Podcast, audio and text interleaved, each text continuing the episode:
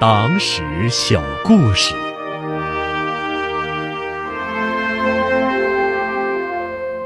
张思德是为人民服务的典范。一九四四年九月八日，毛泽东在一位普通战士的追悼会上，第一次以“为人民服务”为题，发表了影响深远的演讲。这位战士叫张思德，牺牲在平凡的岗位上。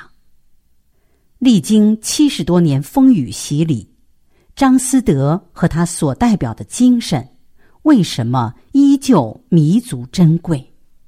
据张思德同龄同级又同时入伍的杜泽洲回忆，在一次战斗中，张思德不怕牺牲，深入敌阵。创造了一人夺得两挺机枪的战绩，身负重伤并荣立战功。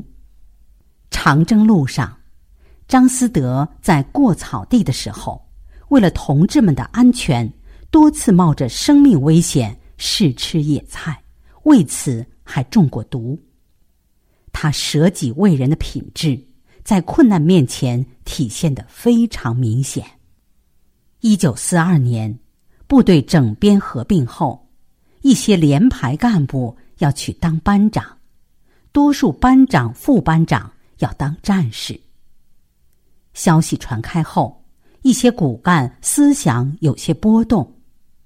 张思德以前当过班长，由于工作需要又当了战士，他没有任何怨言。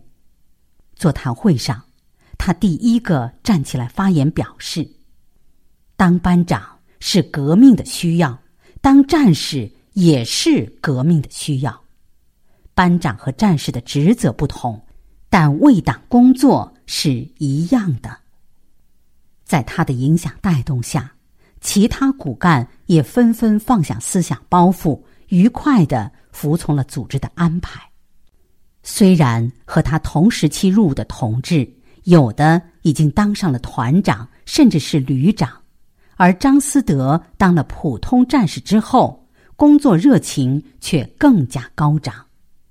有的战友衣服破了，他怕战友伤寒感冒，总是第一时间给缝补好；有的战友草鞋坏了，他宁愿不睡觉也要编织出来给战友穿上。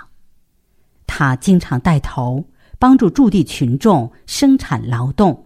帮助老乡干农活当地百姓都认识他，称赞他是好战士。张思德踏实苦干的行动，感染了身边的每一位战友。